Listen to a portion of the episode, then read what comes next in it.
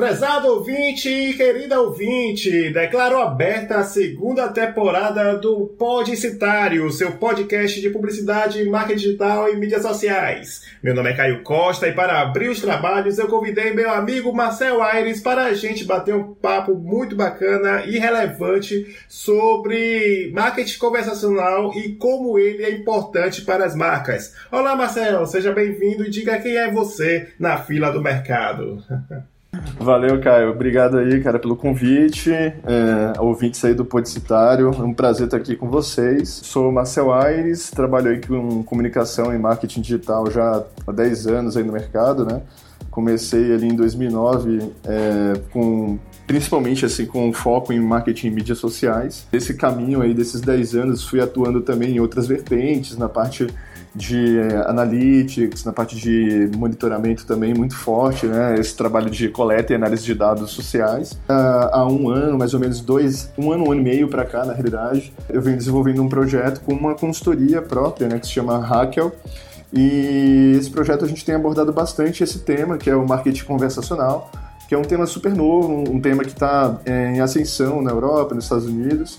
Tem uma relação muito forte com o próprio marketing de relacionamento, mas ele traz uma vertente específica e junto com tecnologias de automação de relacionamento e conversas entre marcas e pessoas. Por exemplo, essa ascensão dos chatbots, dos assistentes virtuais, né, do Google, Google Assistente, a Siri, etc., trazem aí soluções interessantes para marcas que querem construir uma nova relação com seus clientes e também gerar resultados. Maravilha, meu caro. Então você está vendo aí, querendo ouvinte, prezado ouvinte, que Marcel tem bagagem, tem experiência e ele vai trazer essas dicas. Vamos bater um papo muito esclarecedor para você usar, quem sabe, no seu trabalho, na sua rotina, nos seus clientes. Então fique com a gente até o final para ouvir esse papo que começa depois da vinheta. Podicitário, o seu podcast de publicidade, marca digital e mídias sociais.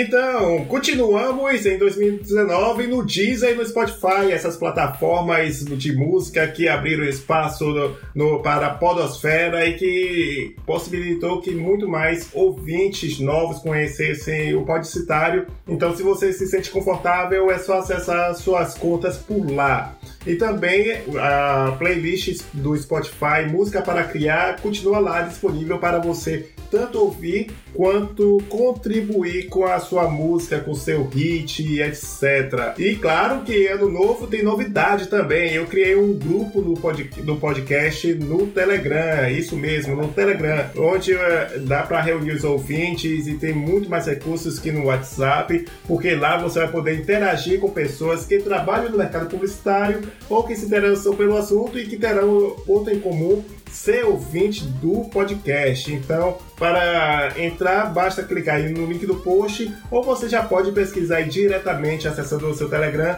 pesquisa aí Podcitário e peça para entrar. Simples assim. E também a ajuda financeira para o PicPay continua. Se você quiser, fique à vontade para dar uma contribuição voluntária para ajudar esse projeto. Basta acessar picpay.me barra Costa 1 e, e ficar à vontade para colocar qualquer quantia como doação.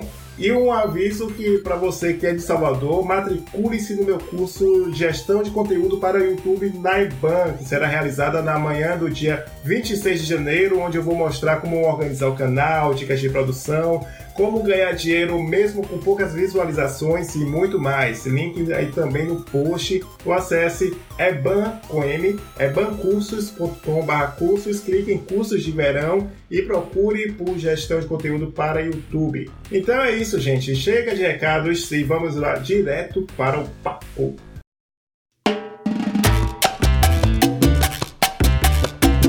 Então, Marcel, é o seguinte, marketing conversacional. É, como eu sempre digo para meus convidados, é algo interessante que eu fico muito satisfeito, que o podcast também não só alcança pessoas que trabalham no mercado publicitário, que trabalham com marketing digital, então alcança também pessoas que se interessam de alguma forma por esse tema e que não trabalham com o dia a dia Então eu vou pedir para você tentar fazer essa definição do básico, né? Pegar o básico. Afinal de contas, o que é marketing conversacional, pra, na sua opinião? Então, cara, é, esse termo, né, o marketing conversacional, ele vem, vem sendo debatido nos últimos anos assim no mercado. Os profissionais da área de comunicação e tecnologia têm trazido à tona esse conceito para diferenciar um pouco da abordagem mais ampla do relacionamento, né, do marketing de relacionamento. Basicamente, assim, ele vai surgir dentro do contexto onde empresas uh, estão utilizando novas tecnologias como chatbots, né, que são aqueles robôs é, de bate-papo via texto ou voz, e assistentes de voz, né, que estão agora em ascensão aí com o Google, Apple, entre outras é, big techs, para criar soluções uh, para marcas uh, estabelecerem relacionamentos e conversas com os seus clientes. Então, assim, a partir dessas estratégias, você pode automatizar né, alguns processos de atendimento, vendas e relacionamento com o cliente através desses robôs e direcionar, orientar esse usuário ao longo da jornada de compra dele. É, esse trabalho ele pode é, utilizar tecnologias, como é que se fala, robôs, na verdade, para automatizar todo esse processo dessa jornada de compra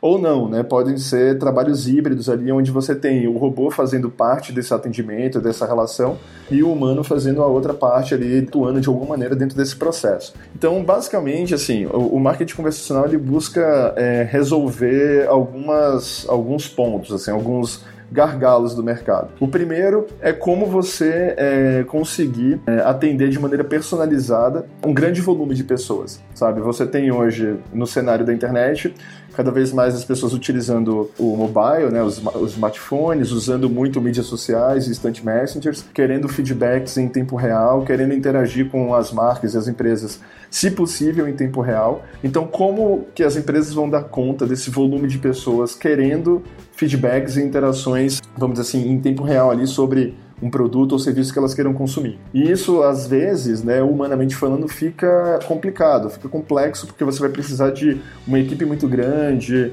uma equipe trabalhando, às vezes, no final de semana, feriados, etc. Esse é um, um primeiro ponto que o marketing conversacional tenta resolver através dos robôs da automação. Né? É você tentar personalizar, conseguir, uh, vamos dizer, atender esse volume, né, essa demanda, essa alta demanda, mas também, ao mesmo tempo, humanizar esse processo fazer com que o processo de compra é, do usuário dentro de um site, de um aplicativo, ou a relação dele com aquela marca fique menos fria, né, menos hermética, que ele consiga tirar uma dúvida, bater um papo, é, conversar com a marca ali de maneira rápida e eficiente. Então, assim, é, ao mesmo tempo que ele tenta resolver essa demanda do volume e personalizar a atuação, ele também busca humanizar essa atuação através de alguns recursos. Então, de um modo geral, ele é uma vertente, vamos dizer assim, do marketing de relacionamento, só que ele foca especificamente na conversa, como tática, né?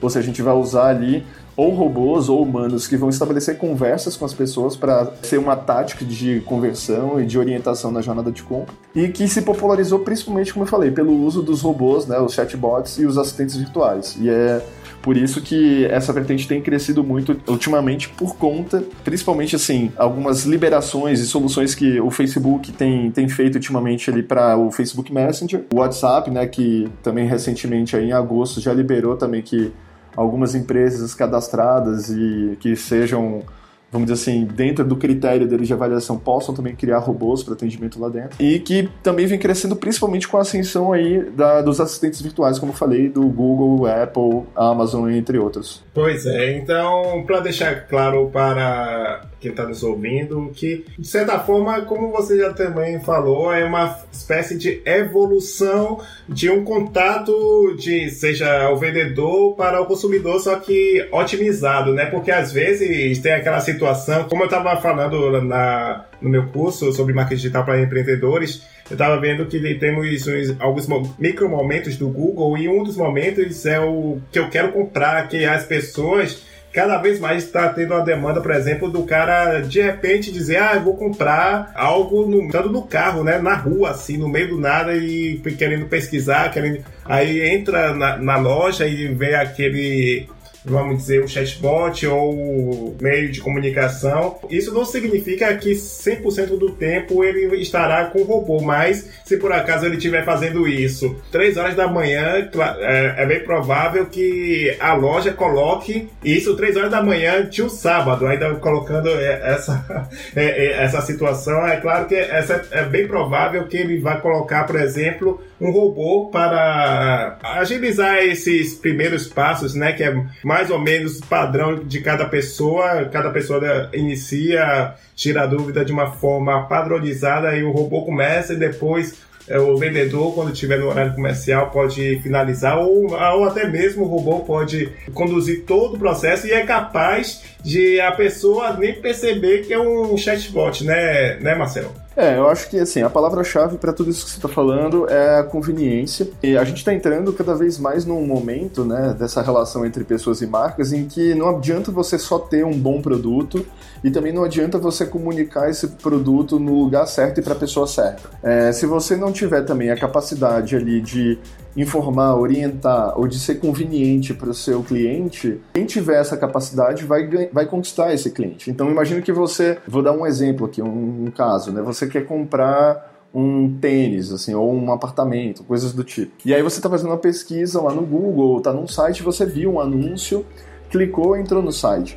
E aí você se interessou pelo produto, né? Só que você quer tirar uma dúvida rápida ou quer ali pegar algumas informações em tempo real ali na, na sua navegação para tomar aquela decisão. Então, se você, é, por exemplo, for para um caminho convencional, que é o contato via, vamos dizer assim, telefone, e-mail, etc., o usuário pode até fazer isso, mas uh, ele pode perder o timing, né? Naquele momento ali, essa comunicação assíncrona, né? Ou seja, ou seja, que não é tempo real, ela pode acabar fazendo com que o cara ali ou desista, ou se ele encontrar outro no meio do caminho, ele decida por aquele outro. E se você tiver alguma solução síncrona, ou seja, que seja em tempo real, seja ela humana ou não, seja robô ou não, você pode ali aproveitar essa oportunidade para tentar alguma conversão, né? Ou orientar esse usuário para chegar a alguma conversão. A questão do robô é isso, a questão da conveniência, principalmente como você falou em relação a tempo porque hoje a gente não tem mais essa, o horário de acesso, né? Cada um tem o seu próprio horário de acesso. O cara pode estar acessando ali seis da tarde, meia-noite, uma da manhã, no final de semana, num feriado.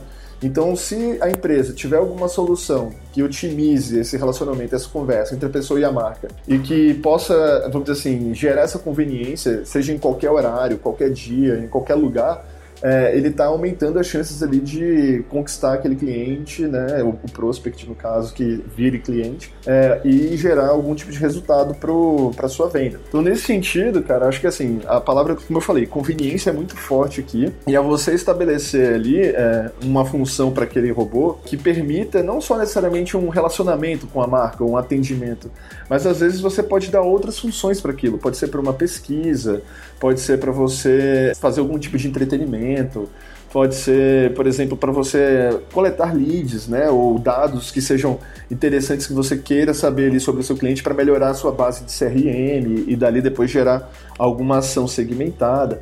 Então, assim, existem N funções que você pode dar ali para aquele robô dentro do site, aplicativo, Facebook, etc. Mas, assim, resumindo, e de um modo geral aí, né, só chegando à conclusão, o que as empresas precisam estar atentas é dentro de um mundo onde as pessoas cada vez mais acessam e passam muito tempo na internet, né, via celular e etc. É, acessam muito mídias sociais, estão presentes quase 100% aí na, nos instant messengers como o WhatsApp como é que você pode otimizar essa relação entre as pessoas e as marcas, é, resolvendo aqueles pontos que eu falei inicialmente, que é a, o volume é, de maneira personalizada e humanizada.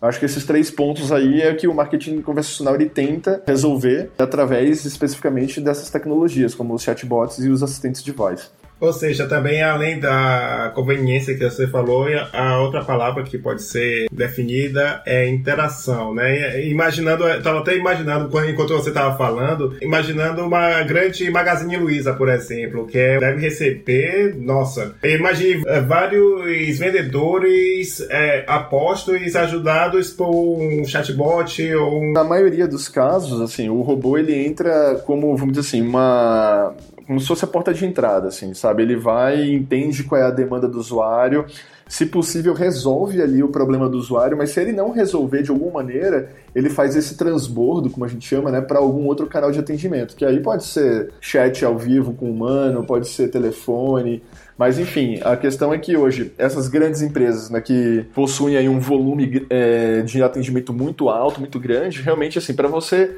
chegar a uma rapidez né, no feedback de maneira personalizada e humanizada, é muito difícil de se fazer e muito caro também de se fazer. Então o chatbot ele entra, vamos dizer assim, como uma maneira também de economia, porque você consegue ali que o robô ele dê conta, vamos dizer assim, de interações mais básicas, recorrentes, corriqueiras, que às vezes você tem um humano para responder coisas muito simples, tipo assim, telefone ou endereço, sabe? Você pode ter um robô para fazer isso. E o que a gente até fala brincando, né? Você vai colocar, na verdade, um humano para fazer o papel de humano. Você não vai colocar ali o atendente, o atendente para responder essas perguntas corriqueiras, mas ali o atendente ele vai entrar para uma, sei lá, um problema mais sério, algo mais específico, ou quando ele quer, vamos dizer, assim, garantir de, de algum jeito ali aquela venda ou aquele interesse ali do usuário. Então você coloca o humano para fazer o que ele faz de melhor, né? Que é assim, interagir de uma maneira muito mais profunda, muito mais, como é que se fala, muito mais fluida, né? Porque o robô, ele, por mais que ele já tenha, né, e conte com inteligência e um nível de programação muito grande, ele ainda não alcança realmente o, o nível uh, de fluidez e o nível de inteligência humana. Ele está caminhando para isso, mas assim ainda está bem longe de chegar a, a, uma conversação que assim você realmente não consiga perceber que é um robô, sabe? Você ainda tem alguns detalhes que escapam ali. É, é, verdade. Tem alguns detalhes que dá para perceber. Nossa, eu tô falando com o robô, meu Deus. Mas eu tava pensando sobre isso, né? As pessoas antes, acho que em 2016, quando a gente gravou com o Internei é, um episódio do Criatônicos, né, o outro podcast que eu participava com o Diogo, é, ele estava comentando mais ou menos sobre isso, que as pessoas naquela época ficavam assim, não, eu não quero atendimento com chatbot, mas aí ele, é, eu lembro que ele fez um questionamento interessante. Quando é, só para tirar dúvida, que horas é que a loja funciona? Quanto é o prazo de entrega? Vamos dizer, essas coisas muito básicas, ele fala assim, você quer, você prefere ser atendido em um minuto minuto ou você esperar um atendente por cinco minutos, terminar uma, um atendimento online e vir, vir falar com você. É, novamente a conveniência aí, né, nesse caso. É, saíram algumas pesquisas aí bem interessantes, cara, da Gartner e outros institutos de pesquisa que mostram o seguinte, que até 2020, isso no mercado mundial, assim, basicamente 85% aí eles, assim, estão projetando, né, das interações entre pessoas e marcas vão ser feitas de alguma forma por um intermediadas de alguma forma por um robô seja, enfim, um chatbot, um assistente, etc. É, e a outra coisa, assim, era muito parecida com essa questão que você colocou. Eles perguntavam sobre a conveniência, tipo assim, olha, é, quando você interage via mídia social, você espera o feedback em até quanto tempo? Aí as pessoas, assim, ah, é, em até alguns minutos, assim, sei lá, falavam 10 minutos, 5 minutos, bem, bem, pouco tempo, assim. Ah, e se for, e se for via Messenger, tipo, via Facebook Messenger ou WhatsApp, você mandar uma mensagem de texto, você espera o feedback em até quanto tempo? Aí acho que era a maioria, esmagadora, assim, esperava que a resposta fosse, se possível, na mesma hora, tipo, instantânea, entendeu? E aí você pensa nessa questão de conveniência, às vezes você quer responder. É uma, é uma dúvida muito simples que o cara tem, que pode garantir ou não ali uma tomada de decisão dele, mas que pela falta de informação ou pela falta de ter alguém ali para interagir com ele e sanar essa dúvida, pode fazer com que esse usuário desista é, e busque quem sane essa dúvida dele ou quem gere a conveniência que ele precisa, você está entendendo? Então, assim, esse é o ponto que as empresas precisam começar a, a acordar em relação a, a, essas tecnologias aí de que a gente chama de marketing conversacional. E aí, uh, o grande ponto, a grande sacada disso, que a gente está aqui falando, claro, de casos grandes, né, de empresas que têm um volume grande de interação. Mas você também tem aí a possibilidade e aplicações disso para empresas de médio e pequeno porte, sim. Né? Você não precisa é, fazer com que o chatbot ou o assistente que você venha criar para você é, seja apenas, vamos dizer assim, um mecanismo de atendimento, sabe? Ou para é, responder dúvidas é, da pessoa em relação àquela é, o produto que você vende ou o serviço que você vende. Você pode ter ali uma aplicação é, outra, né? Você pode usar, como eu falei, para pesquisa, para coletar leads, para entretenimento, para, enfim, você ensinar, né? Tem muitas empresas criando robôs agora para ensinar, tipo assim, dar aula de inglês, sabe? E aí, é, esse é um ponto que é interessante que a gente começa a abrir um pouco a mente em relação ao uso é, dessas tecnologias, né? Hoje, a priori, o que se pensa é, é construir ali um chatbot para o site, ou Facebook, etc., para responder dúvidas do usuário e fazer um atendimento e, se possível, vender. Mas isso, na minha opinião, é o uso mais tipo básico, sabe? Você pode fazer esse uso sim, e é o que a maioria das empresas ou pessoas que estão investindo nisso estão, estão fazendo. Mas você tem uma, assim, uma gama de possibilidades aí de é, aplicação e, e uso dessas tecnologias que a criatividade é, é como eu falo, o céu é o limite. Aí vai de cada um de pensar uma maneira criativa de usar essa tecnologia, entendeu? É verdade. Então a gente tem que lembrar que, por mais que a tecnologia avance, a gente vai ter que ter esse fator humano que a gente está sempre tá discutindo aqui amplamente. E, você, e, eu achei interessante isso que você falou. Que é, quem está nos, é, nos, escutando certamente é, deve ser empresário, ou deve ser empreendedor. É, tem que está cada vez mais uma tendência as pessoas desenvolverem atividades paralelas enquanto tem o seu trabalho principal e deve estar tá pensando, nossa, é, é bacana usar essa tecnologia e saber que vai muito além do que do e-commerce, né? Dá para fazer para curso de inglês, fazer algo personalizado.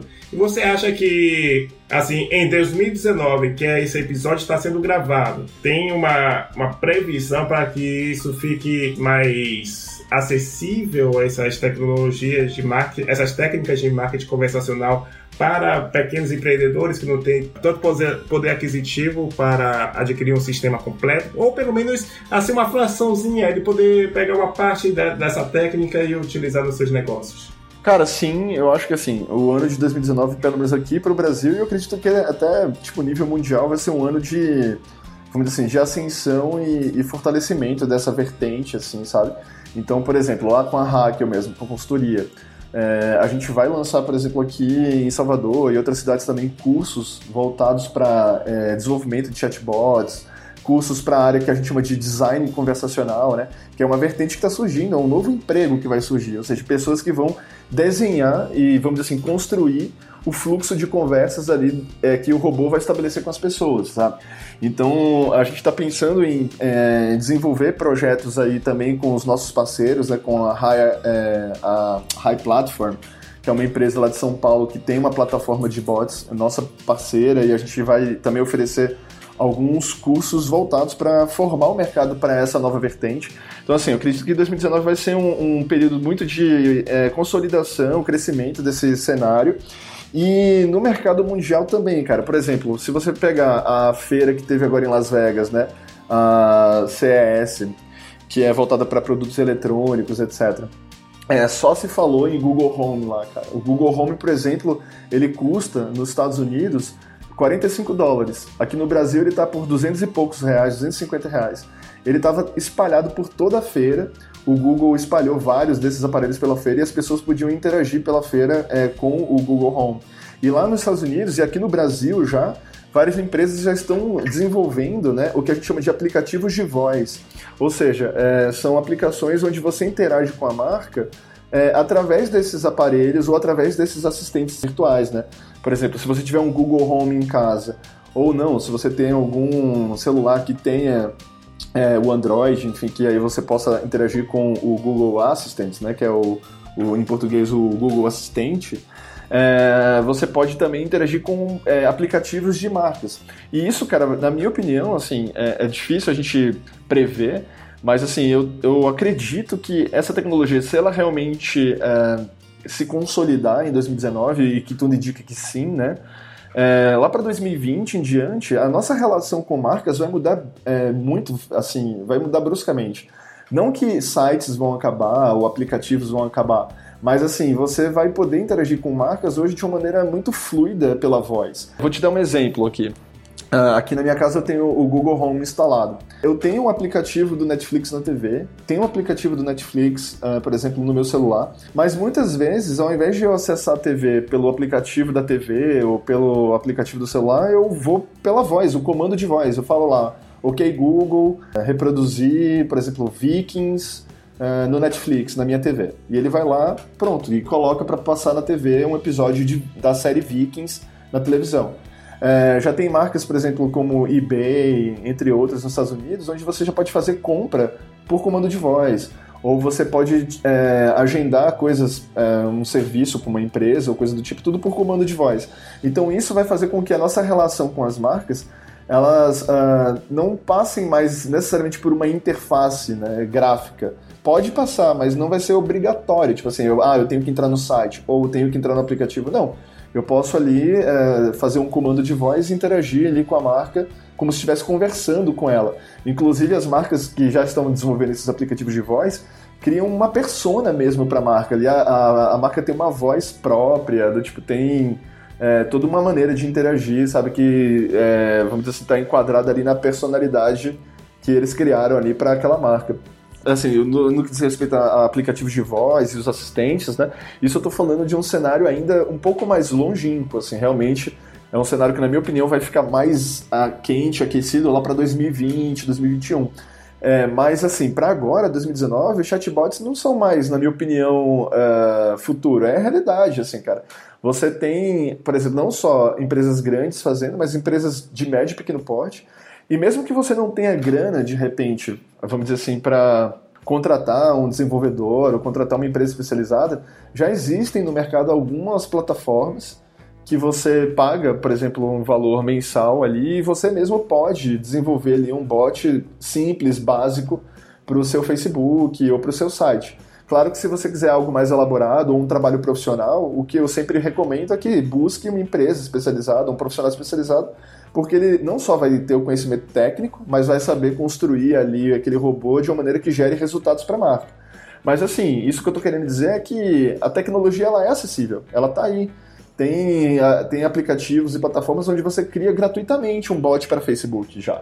Então, assim, não é algo é. que não é acessível, sabe? A questão é, realmente precisa de um conhecimento técnico é, da ferramenta e um conhecimento também é, técnico no sentido de atendimento, relacionamento, porque quando você for desenvolver esse chatbot, você precisa entender um pouco de relação é, humana, de interação, de fluxo de interações. E não é qualquer um que faz isso. Com certeza. E você falando sobre a questão da voz, isso é uma tendência muito forte. Tem dois fatores sobre isso que falam também sobre a busca de voz Uh, tanto é que pode ser que, quem sabe, até mesmo nós aqui da Podosfera, a gente se beneficie disso, comece a, ao Google, quem sabe no futuro, aprimorar isso e também estava percebendo o comportamento das pessoas. Eu não sei você que está nos ouvindo, ou até mesmo você, Marcel. Eu estava percebendo algo, meu priminho de 4 anos, é para assistir o vídeo do Power Rangers no celular do YouTube. Ele não digita porque ele não sabe digitar direito, acho que ainda não sabe escrever direito Power Rangers, o que, que ele faz? Ele abre o aplicativo e clica no, no microfone e pede Power Rangers, do jeito dele lá, meio doido, e, e o YouTube reconhece. Eu fiquei assim, meu Deus, eu nunca tinha, eu nunca usei o sistema de voz, de busca de voz no aplicativo do YouTube do celular e meu priminho de 4 anos já tá. Então, acho que também pode ser uma tendência natural da próxima geração começar a usar a voz e a gente tem que ficar ligado sobre isso também, né? Sim, com certeza. Acho que assim, a, a interação dessa nova geração e das nossas também gerações, né? Porque a gente vai aprender e vai ter que se adaptar a essas novas tecnologias. Mas assim, essa nova geração ela já traz assim forte essa característica de fazer buscas por voz e interagir com essa tecnologia já naturalmente por voz. Isso também é algo que a gente naturalmente vai é, absorver. E como eu falei, isso vai ter que ser, é, tem que ser visto e as marcas precisam estar atentas a esse movimento, né? Não quer dizer que a interação via interface vai acabar, até porque você vai precisar ali de uma tela, de repente, para ver um vídeo, ver uma foto de um produto, ou ver, é, compartilhar alguma imagem, etc. Mas no que diz respeito a interações rápidas, interações pontuais, ou até mesmo não, interações mais é, lúdicas mesmo de fato, isso tudo é, a, a, vai ganhar um, um, patamar muito mais, mais elevado, assim, através da voz, sabe? Então, assim, imagina você poder, de repente, bater um papo mesmo com a Malu, né, lá da, da Magazine Luiza, por exemplo, né? Ou você chegar e, como o Duolingo, que é um aplicativo, né? Criou um bot onde você aprende inglês conversando com um robô. Então, assim, você não fica tão constrangido, às vezes, de falar errado, etc. Você vai ali e responde por texto, por voz, falando com um robô e tal. E, assim, aqui parece, né, que a gente está fazendo meio que um ódio ao fim da, do humano, mas não é isso na realidade. É, o que vai acontecer é que sim, os robôs eles estão aí, vão se desenvolver, vão, vão cada vez ficar mais é, fluidos, mais inteligentes, e não quer dizer que ele vai necessariamente tomar o lugar do humano, mas o humano ele vai ter, vamos dizer assim, é, um, quase que um parceiro, né? um, um um ser ali que vai de alguma maneira ajudá-lo, vai otimizar alguns processos da vida dele, liberar mais tempo para outras atividades. E nós humanos, assim, criando ali novas vertentes mesmo de profissões, de atividades envolvendo o desenvolvimento dessas tecnologias. Né? Então, como eu falei, hoje quem trabalha com marketing conversacional, ele precisa de uma maneira mais ampla e estratégica entender como é que eu vou estabelecer conversas entre a marca e a pessoa e conversas que orientem essa pessoa a tomar algum tipo de decisão. Essa é, é a maneira mais ampla e estratégica que o profissional de marketing convencional pensa. Pô, preciso fazer com que a pessoa crie uma empatia, uma relação com a minha marca e que nessa conversa eu guie ele de alguma maneira a algum tipo de ação que eu queira. Só que isso pode ser feito, como eu falei, pode ser 100% feito por uma máquina, pode ser híbrido, pode ser sem máquina, só com pessoas, que, enfim, é uma possibilidade também. Mas o, grande ponto, a grande chave é você é, gerar, né, fornecer essa conveniência para o usuário e fazer com que ele obtenha da maneira mais uh, rápida, positiva e fluida possível a informação que ele precisa para tomar uma decisão. Se isso vai ser via um chatbot ou não, não interessa. A marca ela precisa estar atenta a isso e tendo em vista que as pessoas estão cada vez, como eu falei mais, né, navegando na internet, é, em mídias sociais, instant messengers, comprando muito na internet. Enfim, a, a gente tem que realmente tá ali atento a essa questão. E também tem uma questão também sobre isso, então já ficou muito claro, eu acho que que está nos ouvindo, sobre a natureza do marketing conversacional, mas é bom reforçar sobre o outro lado, né? O que não é marketing conversacional. Eu estava, eu fiz até um, um vídeo no canal sobre isso que como a palavra-chave é interatividade, por exemplo, o e-mail marketing, aquele do estilo não, não responda, não é, porque ele não, é uma via de uma única blog que tem, não, não tem comentário, então você tem que pensar é, que tem plataformas, só tem via de mão única, não é marketing conversacional. E a tendência é que no futuro as pessoas nem admitam consumir algo que não tem essa possibilidade de interagir, mesmo que seja para elogio e tal, porque hoje em dia acho que até a gente, né, Marcelo, fica agoniado se tiver, é, se não tiver a possibilidade de o mínimo de interação, né? Claro.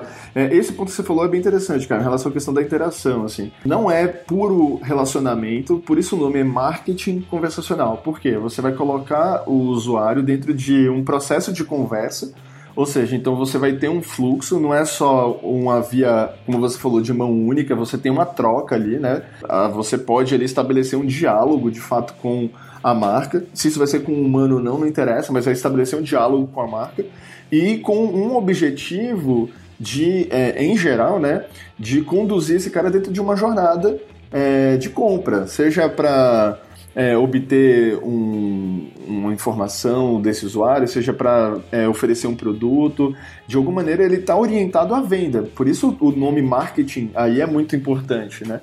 É, não é apenas a conversa pela conversa, não é a interação pela interação, ela é sempre é, com algum objetivo de marketing, é, comunicação e marketing por trás ali, no sentido de conhecer um pouco melhor a, o comportamento do meu público, fazer com que o meu público, por exemplo, é, compre mais produtos que eu queira, vamos dizer assim, ofertar dentro do meu site, é, fazer com que meu público de alguma maneira gere algum tipo de relacionamento mais próximo, ou eu crie ali uma base de, de pessoas mais apaixonadas pela minha marca, né, que tem uma empatia maior pela minha marca. Então, assim, o objetivo ali ele varia de marca para marca, de ação para ação.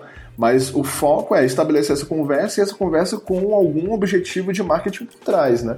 Então não é, como eu falei, é a interação pela interação apenas. E a gente pode falar que o conversacional, eu estava pensando agora você nessa explicação, que além de conversa, é, é, claro, pode ser de conversão também. A gente pode pegar por esse lado. Total, assim, e esse é um ponto que vai também ser uma vertente, né? Esse campo, vamos chamar assim, do marketing convencional, ele gera muitas linhas é, e vertentes de atuação no mercado, desde profissionais de desenvolvimento, profissionais de TI mesmo, desenvolvimento, que vão trabalhar na, na, na parte mais de programação ou na parte de construção, vamos dizer assim, bot a nível de código, vamos dizer assim, né, falando. Você vai ter, por exemplo, os profissionais de design, web design, ficam trabalhando no nível da interface, né? Vão pensar ali como é que fazer, como é que eles vão construir uma interface que seja é, fácil, fluida, adaptada para o celular, que seja bacana para o cara, enfim, utilizar. Você vai ter os profissionais, por exemplo, de comunicação mesmo, a galera de mídias sociais, que é, provavelmente vai ser um caminho natural para a galera que vem de mídia social. Pensar a parte de fluxo conversacional, pensar mesmo ali é, toda a construção da persona e do fluxo de conversa do robô com o humano. Mas você também vai ter uma vertente muito forte da galera que trabalha com business intelligence, com dados. Por quê? esses robôs e essas plataformas de chatbots que existem hoje no mercado, é, elas geram também é, insights, geram dados que podem virar insights, na verdade. Então, você consegue ali tirar desde dados mais básicos, do tipo quantas interações você teve, o tempo de interação, é, mas dá para saber também, por exemplo, quais foram as principais demandas dos usuários, as principais palavras que eles utilizaram na conversa. De repente, você pode criar ali alguns, algumas tags ao longo da conversa para entender interesses do público. Ah, ele se interessa mais pelo tema A do que o B, ou ele está pedindo mais produto X do que o Y. Então, assim, o que você dá para entender de comportamento ali, pô, dá para entrar no gibi. Se você estiver fazendo isso, por exemplo, no Facebook, você consegue pegar ainda dados como é, localização geográfica, gênero, idade. É, se você fizer isso no seu site, você pode colocar por exemplo, no início da conversa com o robô, o que a gente chama de uma init, né? Que é como se fosse uma espécie de cadastro rápido, assim, ó, diga seu nome, e-mail, é, antes de conversar com o robô. E isso pode ser de uma maneira fluida, não precisa ser um formulário, uma coisa chata, dura. Pode ser o próprio robô perguntando, sabe? Oi, fulano, tudo bom? Sabe, é, compartilhe conosco seu e-mail pra gente... Você quer, por exemplo, receber novidades da nossa empresa é, no seu e-mail? ou no seu WhatsApp, então compartilhe com a gente seu contato aqui. Então fica uma coisa muito mais fluida, muito mais uh, natural do que você entrar numa página e ter um formulário gigante para preencher, você tá entendendo? É, eu acho que é um ponto muito legal, Caio, que você falou aí no início, eu vou retomar aqui no final, é o seguinte, nada mais é, a gente, essas tecnologias, esses robôs, etc., nada mais estão fazendo do que retomar o que sempre foi, é, vamos dizer assim, a base do marketing, que é a conversa, né? entre um vendedor de um produto e um comprador de um produto. Então você tinha, por exemplo, na antiguidade ali, na época do escambo, pô, o cara falava assim, pô, tem um produto A, o outro tem um produto B, e aí eles conversavam ali e faziam a negociação. Depois entrou o dinheiro na história. Só que a conversa sempre se manteve. Pô, olha aqui, meu produto ele faz isso, faz aquilo, vai ser bom para você dessa maneira, daquela forma, você pode usar assim, pode usar assado. Só que na internet isso se perdeu um pouco, né? Você hoje comprar na internet e interagir com marcas na internet ficou uma coisa meio fria. As mídias sociais elas aqueceram um pouco isso, humanizaram um pouco a marca. É, as marcas, mas é, eu acho que assim esses robôs de interação via chat ou voz, eles vão ser mais um instrumento, vamos dizer assim, mais uma forma de você fazer com que as pessoas voltem a conversar, né, com as marcas e com equipe de vendas, por exemplo. Então nada mais a gente, é a gente só a gente nada mais está fazendo do que uma volta para o que sempre sempre foi a base do marketing, que é a conversa, né? A interação entre quem vende e quem compra.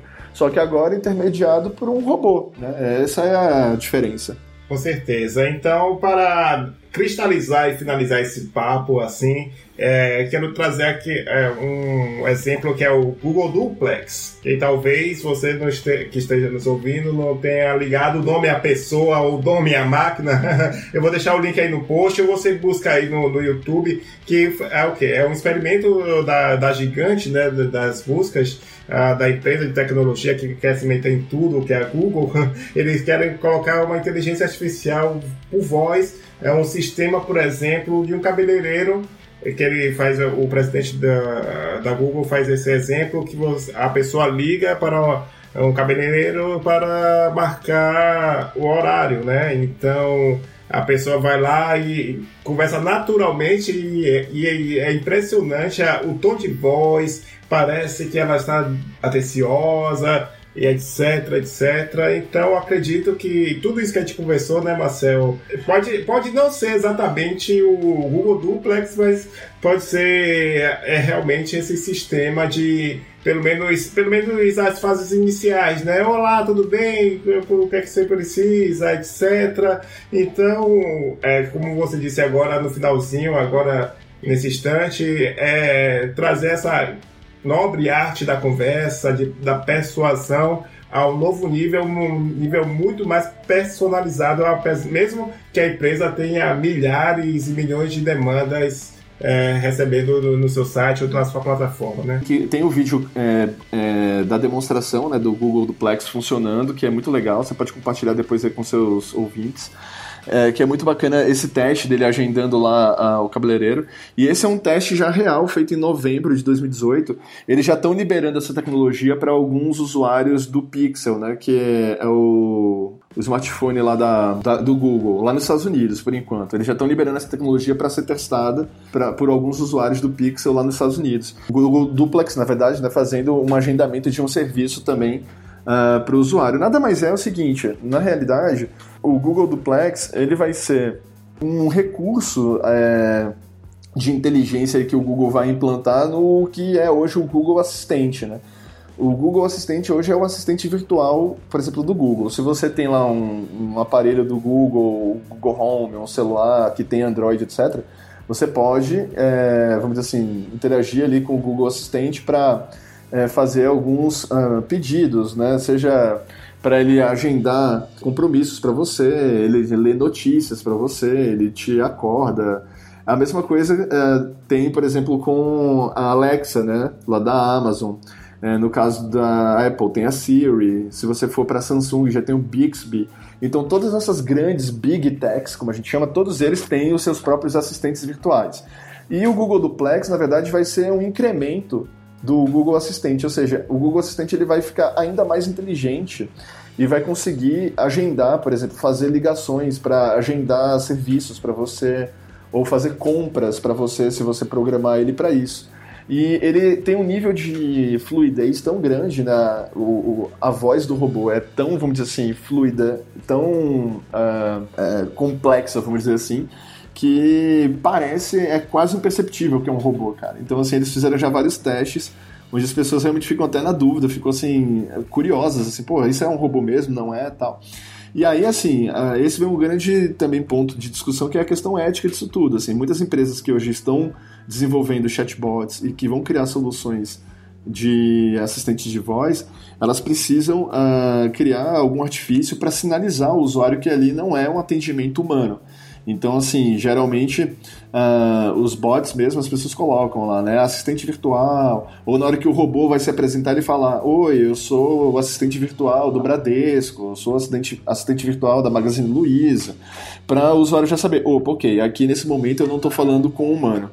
Isso é importante porque é, caso ele queira, e é um, um direito do usuário, caso ele queira interagir com o humano naquele momento, ele pode ter essa possibilidade. E para ele também não ser enganado, entendeu? Assim, no sentido de, pô, eu estou interagindo com uma pessoa ou não, né? É, é, eu estou interagindo com um sistema ou estou interagindo com um humano de fato. Então, assim, uh, o que se orienta sempre é que, uma vez que construa um chatbot, etc., você é, sinalize de alguma maneira para o usuário que naquele momento ali, ou logo no início, ele está interagindo com um robô. Então, assim, essa tecnologia, pra, só para finalizar, né, do Google Duplex, ela já está sendo testada nos Estados Unidos. Em 2019, aí, talvez uh, segundo semestre, isso já ganhe um, uma abrangência internacional, inclusive aqui no Brasil. E logo, logo, cara, você vai ter aí um assistente que vai fazer praticamente quase tudo que você programar para ele, assim, sabe? Você pode chegar e falar para o Google, quando você acordar, ler, ler as suas notícias, dar o horário para você, marcar lá tuas reuniões, enfim, fazer uma compra se você quiser. Então, assim, é, é uma mão na roda para várias coisas. Muita gente ainda está assustada com isso, né? Fica assim, pô, e aí, como é que vai ser isso? Qual é o nível de acesso que é, isso vai, é, esse robô vai ter alguns dados meus? Mas claro que isso ainda está sendo muito testado e vai ter, claro, uma série de policies aí para o usuário controlar o que, que ele quer ou não compartilhar é, nesses sistemas. E por fim, cara, assim, o que eu coloco aí mesmo para para a galera assim, é ficar, como eu falei, atenta a esse, essa mudança é, de cenário, porque assim, é inevitável, uh, tá tudo caminhando para aí, né? E buscar mesmo, na minha opinião, assim, buscar não só é, cursos, leituras sobre o tema, mas também a, a, já buscar sair na frente, assim, né? principalmente Empresas, na minha opinião, as grandes já estão saindo, né? Já estão desenvolvendo suas próprias, seus próprios robôs aí de atendimento e relacionamento. Mas as médias e as pequenas também podem ter é, isso é, de uma maneira acessível, tanto tecnologicamente falando quanto financeiramente falando. Hoje você desenvolver um bot simples para, por exemplo, para um Facebook, para um site, não é algo exorbitante. É algo que cabe no bolso de um médio de um pequeno empresário, sim, sabe? Claro que aí eu estou falando de um nível básico e simples de automação. Se você quer algo mais complexo, algo que envolva já algum nível de é, inteligência artificial e aprendizado de máquina, aí você já vai para um, um, um, desenvolvimento de um produto que vai ser realmente mais caro e muito mais é, trabalhoso de se desenvolver. Mas soluções simples, por exemplo, para você colocar já respostas automatizadas, coisas assim que não envolvam integrações muito complexas de sistema, pô, o cara consegue colocar para rodar em questão de dias e com um custo bem baixo. Bacana, maravilha, bom saber disso. Então, fica aí a, toda essa reflexão, querido ouvinte, nobre ouvinte, espero que seja útil para você. Mas antes de terminar o podcast, tem mais uma novidade para esse ano que é a Dica de Produtividade, que é um, é um quadro onde eu e o convidado indicaremos um site, aplicativo ou serviço que ajudará na sua produção, seja de conteúdo, ou seja no trabalho em geral. No meu caso, eu escolhi para essa estreia dar dicas de aplicativos que melhoram a tonalidade das cores, né? A potencialidade das cores. Por exemplo, eu uso o iPhone 7, claro que ele tem uma ótima resolução e tudo mais, mas as cores às vezes ficam a desejar, até mesmo se for no sol aqui de Salvador, né, que tem muito sol, iluminação, às vezes ele não fica tão bacana. E eu percebi isso na foto de um amigo meu, Raoni Oliveira, um abraço, meu querido, que ele deu uma vida a mais na, nas fotos e eu perguntei para ele, ele recomendou, por exemplo, para quem tem iOS, como eu, é, o Lightroom, que é do pacote Adobe, então ele é gratuito e dá para você colocar saturação, tonalidade, é, é, bem bacana e depois compartilhar diretamente no Instagram, sem precisar mexer em mais nada. E para o Android, eu perguntei para os amigos e o que eles indicaram foi o Snapseed, que você bota Snap de Snapchat e Seed de S-E-E-D. Snapseed, é, é pesquisa aí na, na loja que são aplicativos que vão ajudar, porque no Instagram tem um cada vez mais volume de posts, então é, essa tonalidade vai ajudar uh, pelo menos a, a, pessoa parar aqueles três segundos que tá rolando ali na timeline na, na, na, sua foto. E agora, Marcel vai dar a dica dele. E aí, Marcel, o que é que você te, traz pra gente para os ouvintes? Cara, eu tava aqui refletindo, partindo aí do que você disse, eu vou indicar um, um aplicativo que a gente tem utilizado muito, não só na Hacker, mas em outros projetos que eu tô envolvido, que é o Slack, né? Que eu não sei se todo mundo conhece aí. S-L-A-C-K, o Slack. O Slack nada mais é do que do tipo um ambiente no qual você pode criar ali um, um, um ambiente para é, conversação do, do seu time, assim, da sua equipe. Então, ao invés de você ficar dissipando isso com um monte de e-mail ou no WhatsApp, que às vezes fica difícil de você é, buscar essas informações, você pode criar um Slack ali para sua equipe, seu time, para sua empresa, inclusive dividir isso por equipes ou grupos, né, núcleos, e vira um grande espaço ali de conversação, seja para discutir um projeto, para compartilhar algumas informações, por exemplo, você passar algumas orientações para o time e tal. A gente utiliza muito mesmo assim para toda a parte operacional assim da, é, da consultoria, sabe? Tudo que envolve ali, por exemplo, pô, a gente precisa discutir questões voltadas aos cursos, aos projetos de educação, ou então não, a gente precisa, entrou um, um cliente novo, a gente precisa ali acompanhar tudo aquele projeto específico, a gente vai lá no Slack, cria ali os canais e ali é onde a gente vai bater o papo, tirar dúvidas. E é muito interessante, muito importante, principalmente para quem trabalha com profissionais que não moram, vamos dizer assim, na mesma cidade, né? O cara às vezes trabalha com uma equipe que mora em vários lugares, ou com frilas e tal. como na consultoria a gente trabalha muito com gente que não está aqui em Salvador, gente que está em São Paulo, às vezes no Rio, até outro país mesmo, a gente utiliza muito o Slack ali como um ambiente de coordenação e, e comunicação entre os times. Então fica aí a dica, o Slack. Então, o Slack seria o concorrente do Trello? Cara, não, assim, na real é diferente, porque o Trello ele é muito mais voltado para você gerir projetos. Então, você vai colocar ali, por exemplo, é, o projeto com, um, com data, com orientando para quem vai fazer, tem check-in, tem check-out. Ele é muito mais um espaço mesmo de é, conversação. Por exemplo, você pode uh, utilizar ali, ao invés de, como eu falei, ao invés de você utilizar é, e-mail e ficar trocando um monte de e-mail ou WhatsApp, você pode usar o próprio Slack para ficar gerindo aí essa, essa comunicação entre é, pessoas e equipes dentro da empresa. Eu acho bem útil. Ah, eu vou, vou dar uma olhadinha e já, já me animou. Eu acho que você que esteja está nos ouvindo, depois manda e-mail para mim, podcast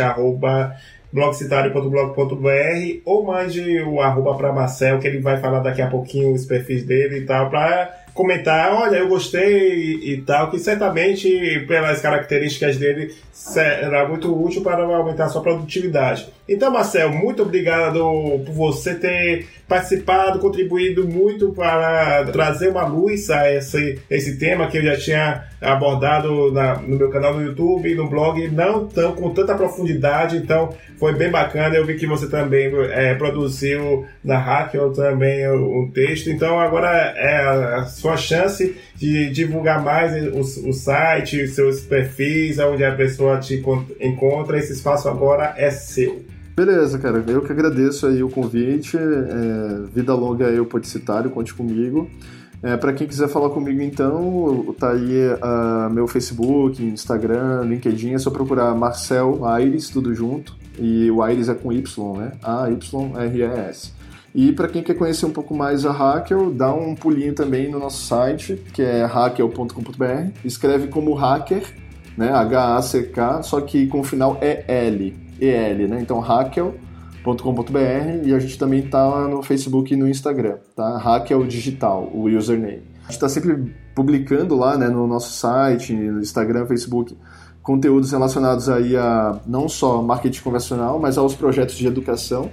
Esse ano mesmo aqui a gente vai vir com uma série de cursos bem legais aqui em Salvador e outras cidades em parceria com uma escola de inovação. E vocês podem aí também acompanhar é, essas novidades tanto no perfil da Hacker quanto no meu perfil pessoal aí, né? No Instagram, Facebook e LinkedIn. Beleza? Obrigadão aí, gente. Maravilha, meu caro. Então é isso, pessoal. Obrigado, prezado ouvinte, querido ouvinte. É bom estar de volta. espero que você, se você gostou muito desse episódio, recomende esse, repasse, né, esse episódio para seus amigos e colegas de trabalho e também é, se inscreva, se for o caso, no Spotify e também deixe cinco estrelas no iTunes, caso você ouça no iOS ou no aplicativo que tenha comentário, avaliação, coloque que isso ajuda muito na divulgação. Então é isso, gente. Muito obrigado pela sua atenção e até o próximo episódio. Tchau, tchau.